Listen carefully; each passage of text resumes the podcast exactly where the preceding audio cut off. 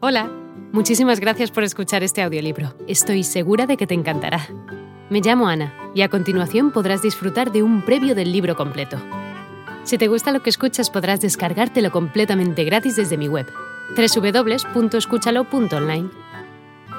Un abrazo. Que cuelga en la oficina de mi padre. Me gradué en New Haven en 1915 exactamente un cuarto de siglo después de que mi padre lo hiciera, y al poco tiempo participé en aquella emigración teutónica tardía conocida como la Gran Guerra.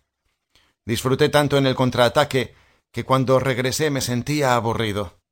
En lugar de ser todavía el cálido centro del universo, el oeste medio parecía ahora el raído extremo del mundo, razón por la cual decidí dirigirme hacia el este y aprender el negocio de bonos y valores. Todos mis conocidos estaban en este campo, y me parecía que podía brindarle el sustento a un soltero más. Mis tíos hablaron del asunto como si estuviesen escogiendo un colegio para mí, y al fin dijeron Pues eh, bueno, con grandes dudas y caras largas. Mi padre aceptó subvencionarme un año, y luego de postergarlo varias veces, me vine para el este definitivamente, o al menos así lo creía, en la primavera del año veintidós. Lo más práctico habría sido encontrar alojamiento en la ciudad.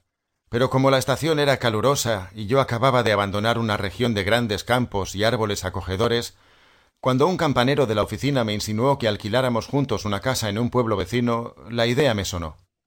Él la encontró, una casa de campo prefabricada, con paredes de cartón, golpeada por los elementos, por ochenta dólares mensuales. Pero a último minuto la empresa lo envió a Washington y yo me marché al campo solo. Tenía un perro, o al menos lo tuve durante varios días, antes de que escapara, un viejo Dodge y una criada oriunda de Finlandia que me tendía la cama, hacía el desayuno y mascullaba máximas finlandesas junto a la estufa eléctrica. Durante un día o dos me sentí solo, hasta que un buen día un hombre más recién llegado que yo me detuvo en la carretera. Eh, ¿Por dónde se llega al pueblo de Wistig? me preguntó sin saber qué hacer. Se lo indiqué, y cuando seguí mi camino ya no me sentía solo. Era una gula, un vaquiano, un colón original. Sin quererlo, él me había otorgado el derecho a considerarme un vecino del lugar. Y entonces, gracias al sol y a los increíbles brotes de hojas que nacían en los árboles, a la manera como crecen las cosas en las películas de cámara rápida, sentí la familiar convicción de que la vida estaba empezando de nuevo con el verano. Tenía mucho para leer, por una parte, y mucha salud que arrebatarle al joven y alentador aire. Me compré una docena de obras sobre bancos, crédito y papeles de inversión, que se erguían en el estante, en rojo y oro, como dinero recién acuñado, prometiendo revelar los resplandecientes secretos que sólo Midas, Morgan y Mecenas conocían. Ah, tenía, además, las mejores intenciones de leer muchos otros libros. En la universidad fui uno de aquellos estudiantes que se inclinan por la literatura. Un año escribí varios editoriales muy solemnes y obvios para el Yale News, y ahora traería de nuevo estas cosas a mi vida, para convertirme en el más limitado de los especialistas, el hombre cultivado. Esto no es solo un epigrama. Al fin y al cabo, la vida se puede contemplar mucho mejor desde una sola ventana.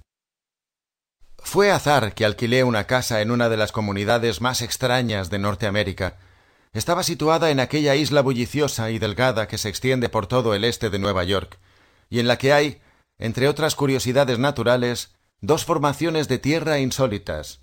A veinte millas de la ciudad, un par de enormes huevos, idénticos en contorno y separados solo por una bahía de cortesía, penetran en el cuerpo de agua salada más domesticado del hemisferio occidental el gran corral húmedo de Long Island Sound.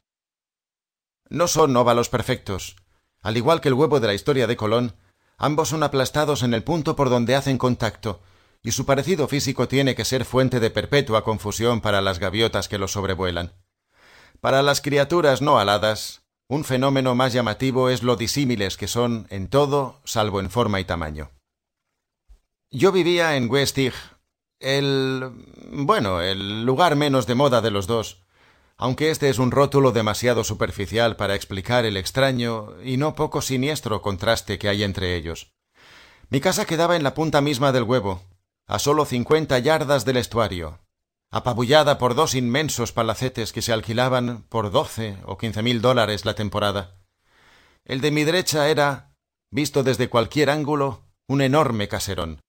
Imitación perfecta de algún hotel de ville de algún pueblo normando, con una torre a un lado, tan nueva que relucía bajo una delgada barba de hiedra silvestre, una piscina de mármol y cuarenta cuadras de jardines y prados. Hola de nuevo. No está mal para ser solo una pequeña muestra, ¿verdad? Si te ha llamado la atención, recuerda que encontrarás este audiolibro completo y gratis en www.escúchalo.online.